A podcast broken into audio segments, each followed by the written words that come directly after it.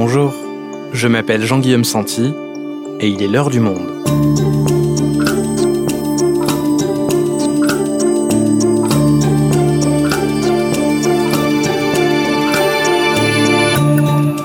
Aujourd'hui, nous vous racontons l'histoire de la plus grosse fake news antisémite qui ait jamais existé. Mais elle ne date pas de 2021, à l'heure où des relents antisémites se déploient dans des manifestations ou sur Internet, mais du début des années 1900.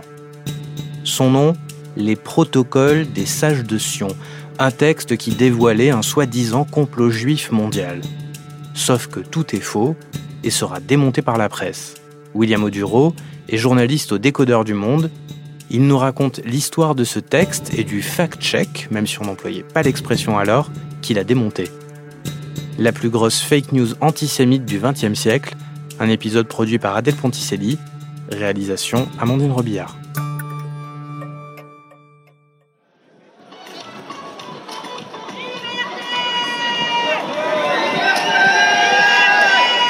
Nous sommes le 7 août 2021 et partout en France, on défile contre le pass sanitaire. Les slogans sont variés défense des libertés individuelles, principe de précaution ou encore opposition à Emmanuel Macron. Mais à Metz, une pancarte brandie par une jeune femme souriante attire l'attention. Dessus, on peut y lire Rothschild, Fabius, Attali, Buzyn, Attal, Véran, Drahi, Macron, Soros, Salomon, Schwab, BHL, Ferguson. traître. Mais qui? Cette jeune femme s'appelle Cassandre Fristo. Elle est enseignante, ancienne candidate du Front National. Sa pancarte vise des responsables politiques en rapport direct avec la crise sanitaire, mais aussi des personnalités qui n'ont qu'une chose en commun, elles sont de confession juive. Quant à la question qui, c'est une référence antisémite qui s'est répandue sur les réseaux sociaux. Son origine, cette interview sur CNews de l'ex-général Dominique Delavarde qui avait signé la Tribune des généraux du magazine Valeurs Actuelles. Qui contrôle la meute médiatique? Qui? Qui? Ben, C'est la communauté que, que vous connaissez bien. Derrière toutes ces insinuations, l'idée d'un complot juif mondial, des personnalités puissantes et juives qui contrôlent le monde, notamment de la finance et des médias, une idée ancienne que l'on retrouve dans un livre qui a influencé Hitler, Les protocoles des sages de Sion.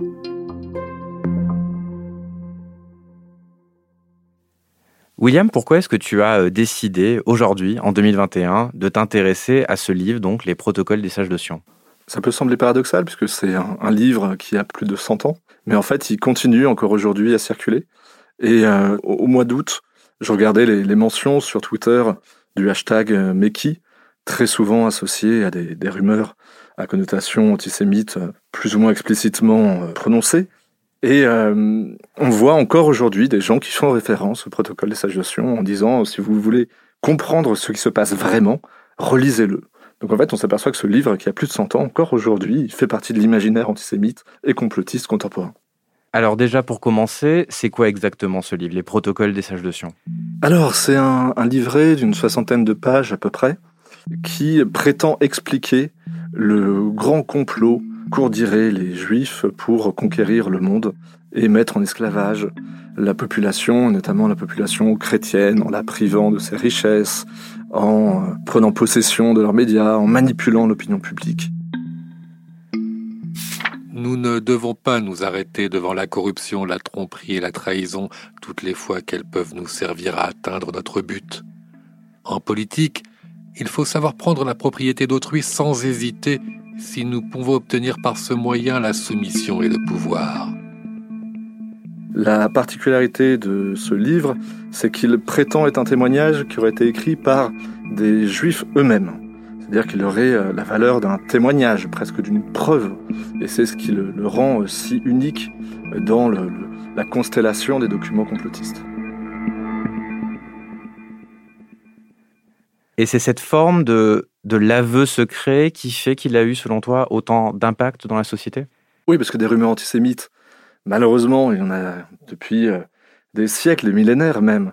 Mais là, vous avez une force qui est euh, confirmatoire. Là, vous avez l'impression que ce que vous entendez comme rumeur tenace, vous en avez la preuve pour la première fois. Donc autant vous dire que tous les antisémites qui ont pu tomber sur ce texte dès le début du XXe siècle y ont vu immédiatement une, une valeur démonstrative unique.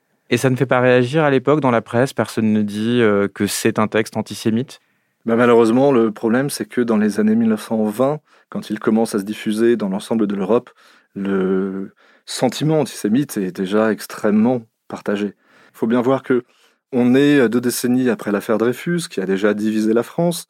Entre-temps, il y a eu la Première Guerre mondiale, blessure évidemment d'une portée sans commune mesure, la révolution bolchevique, qui a fait effondrer bon nombre de certitudes des Européens de, de l'époque.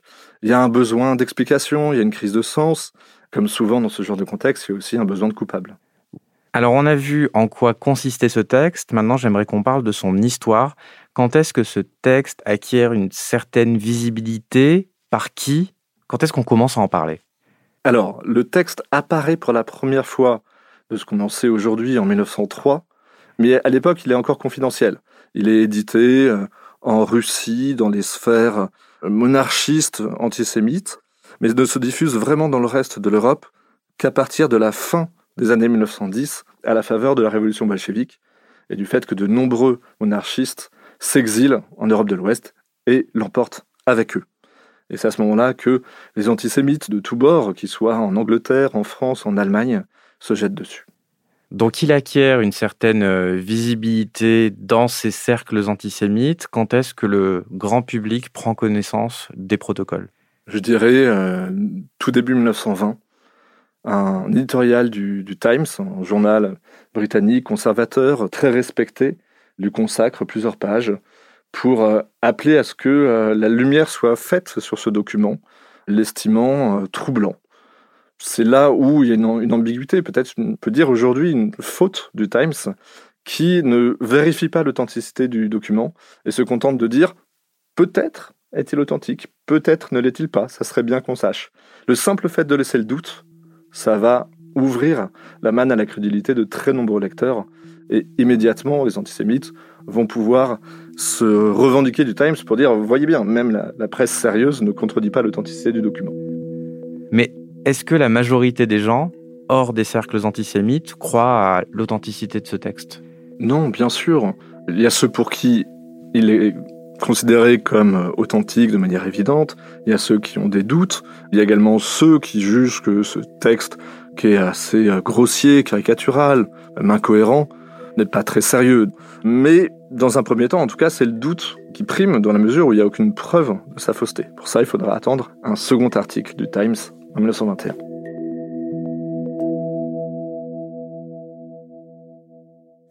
Et qu'est-ce qu'il raconte, ce nouvel article du Times en 1921 Eh bien, ce nouvel article du Times, curieusement, n'a aucun rapport avec celui qui est paru un an et demi plus tôt. Parce que cette fois-ci, c'est le correspondant du Times à Constantinople qui a un scoop. Il a enfin la preuve formelle que ce document est tout simplement un faux. Dans les articles qui suivent, notre correspondant à Constantinople présente pour la première fois la preuve définitive que le document est principalement un plagiat maladroit. C'est qui ce correspondant et comment est-ce qu'il fait pour euh, obtenir ce scoop? Alors, Philip Graves, qui est un, un journaliste irlandais, un peu globetrotter, un peu mondain, pas du tout spécialiste de la vérification des faits et de la lutte contre le complotisme, et pour cause, ça n'existe pas du tout à l'époque. C'est quelqu'un qui est surtout, euh, c'est un homme de réseau. Il a un carnet d'adresses très important auprès de personnes assez, assez puissantes. Il est très bien mis avec la société de Constantinople de l'époque. Et euh, il se trouve que quelqu'un, un contact, quelqu'un qui sait des choses, va venir le voir et lui apporter euh, la preuve que ce document est un faux. Et est-ce qu'on sait aujourd'hui quelle est sa source et ce qu'il révèle à Philip Graves? Alors on le sait aujourd'hui, ce qui n'était pas évident à l'époque, puisqu'il était présenté comme Monsieur X, et en réalité il s'agit de Michel Raslovlev, qui est un, émigré russe, monarchiste, mais monarchiste modéré, peut-être un peu moins antisémite que d'autres, et qui, par impartialité, c'est ce qu'il explique, veut rendre justice. Euh, alors il se présente pas du tout comme un ami de la cause juive, hein, mais voilà, il se trouve qu'il sait comment ce texte est né et veut en informer la presse. Alors comment est-ce qu'il a été fabriqué ce texte? Eh Bien, ce texte est tout simplement une espèce de paraphrase géante d'un document paru dans les années 1860, qui n'a aucun rapport.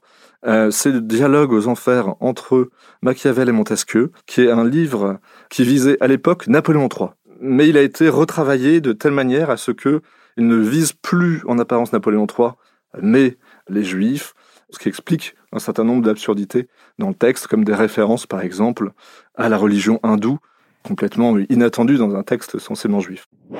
Le complot mondial juif, une révélation. La source des protocoles, enfin la vérité. Le péril juif mis à nu, info historique. Détail de la contrefaçon. La falsification des protocoles, usage dans la politique russe, méthode de la police secrète. On vient d'entendre, euh, William, les titres du Times de cette euh, série d'articles à l'époque qui révèlent donc que les protocoles des sages de Sion euh, sont un plagiat. Est-ce qu'on sait qui l'a fabriqué, ce plagiat? Est-ce qu'on connaît l'origine du faux? Alors c'est une question très compliquée. Pendant très longtemps, on a pensé qu'on savait. Et on imaginait, d'ailleurs ce qu'écrit Philippe Graves à l'époque, que c'est la police secrète russe qui aurait fabriqué ce faux dans les années 1890 pour essayer de manipuler le tsar et le convaincre de revenir à une politique extrêmement néoconservatrice, hostile aux juifs, à un moment où lui pouvait être tenté par un virage un peu plus libéral. Le souci, c'est que cette espèce de contre-théorie du complot, un petit peu, eh bien, toutes les preuves qu'on a pu avoir entre-temps, ben, elles n'ont pas vraiment résisté à l'examen. Et encore aujourd'hui, euh, on ne connaît pas véritablement l'origine de ce faux, même s'il est à peu près évident que ce sont des personnes antisémites avec un agenda antisémite derrière.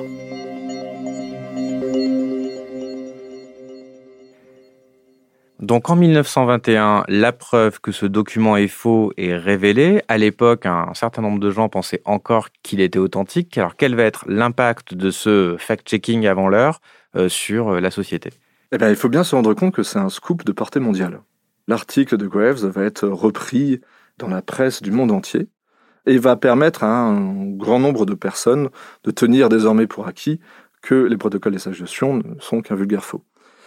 Mais ça ne veut pas dire pour autant qu'il va réussir à enrayer complètement la circulation du document. Parce que certains vont résister à cette espèce de fact-check et à ces arguments et vont considérer que, malgré toutes les preuves qu'il apporte, eh bien, ce faux serait quand même vrai. Alors comment on fait pour démontrer que ce qui a été prouvé comme étant faux est en fait vrai? Ben, Il faut beaucoup de souplesse intellectuelle, de mauvaise foi et de récits euh, littéralement complotistes. L'un des arguments qui va être pris, par exemple, par euh, Adolf Hitler lui-même, va consister à dire la presse est aux mains des juifs, donc les juifs étant par nature menteurs, si la presse aux mains des juifs explique que ce texte est un faux, c'est donc la preuve qu'il est vrai. Donc c'est des raisonnements qui sont particulièrement alambiqués.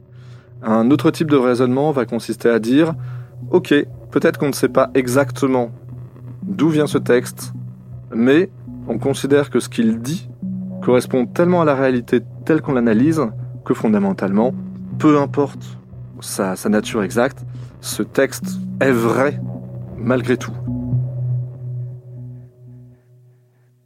Alors tu viens d'évoquer Adolf Hitler et effectivement dans les années 1920 euh, on s'approche petit à petit euh, de la période euh, nazie en Allemagne.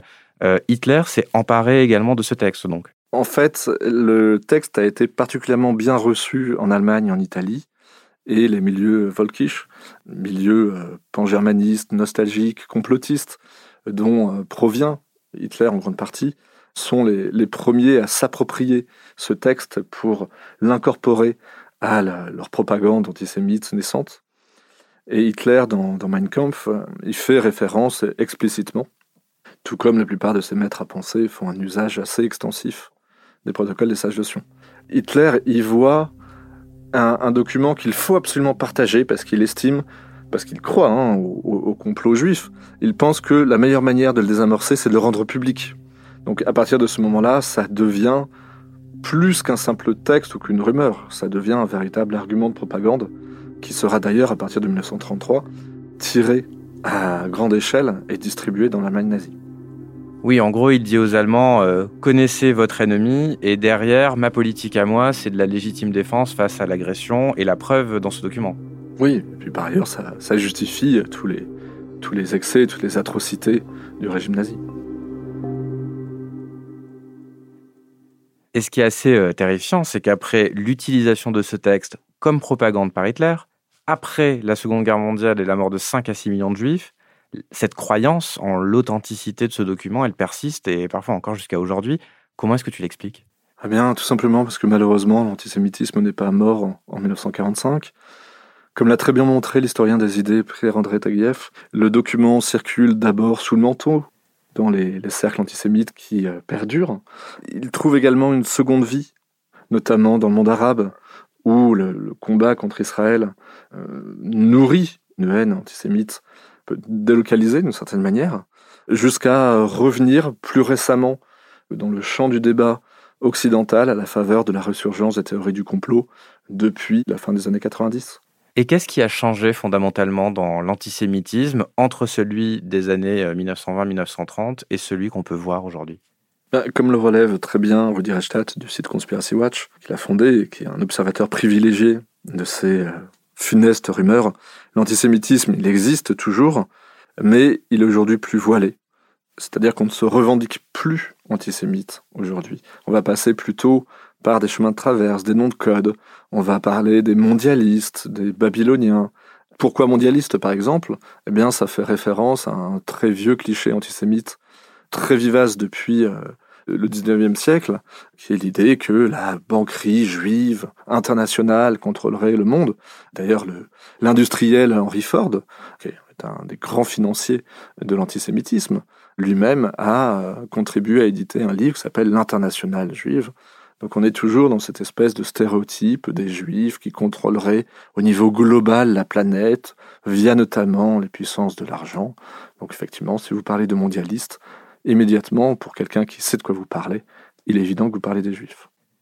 Et est-ce que ça veut dire que ce fact-check avant l'heure du Times a été un échec? Et puis pour extrapoler, est-ce que tout fact-check de théorie du complot antisémite est quelque part voué à l'échec? Alors, c'est difficile de trancher. Ce qui est certain, c'est que cet article de vérification a permis à des lecteurs de bonne foi euh, de cesser de considérer les protocoles de sa gestion comme un texte authentique, ce qu'ils ne sont pas. Mais effectivement, il n'a rien pu faire pour enrayer la montée du nazisme. Et ce qu'on voit encore aujourd'hui, c'est que les articles de vérification, qui sont bien plus nombreux, sont sûrement professionnalisés, n'ont absolument pas du tout empêché, pendant la crise du Covid, une explosion des rumeurs et de l'adhésion aux théories du complot. Donc on voit bien, et c'est toute la difficulté de la tâche pour les journalistes et pour la société dans son ensemble, que les faits à eux seuls ne sont pas suffisants pour convaincre quelqu'un qu'il est dans une croyance.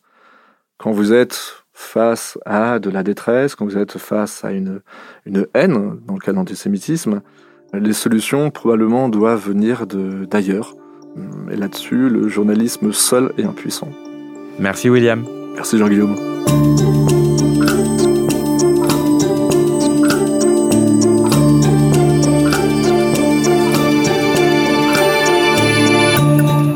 Si vous souhaitez en savoir plus sur le sujet, vous pouvez retrouver la série de William Oduro sur les protocoles des sages de Sion dans la rubrique Les décodeurs sur notre site. C'est la fin de l'heure du monde, le podcast quotidien d'actualité proposé par le journal Le Monde et Spotify. Pour ne rater aucun épisode, vous pouvez vous abonner gratuitement au podcast sur Spotify ou nous retrouver chaque jour sur le site et l'application lemonde.fr. Si vous avez des remarques, suggestions, critiques, n'hésitez pas à nous envoyer un email à l'heure du monde.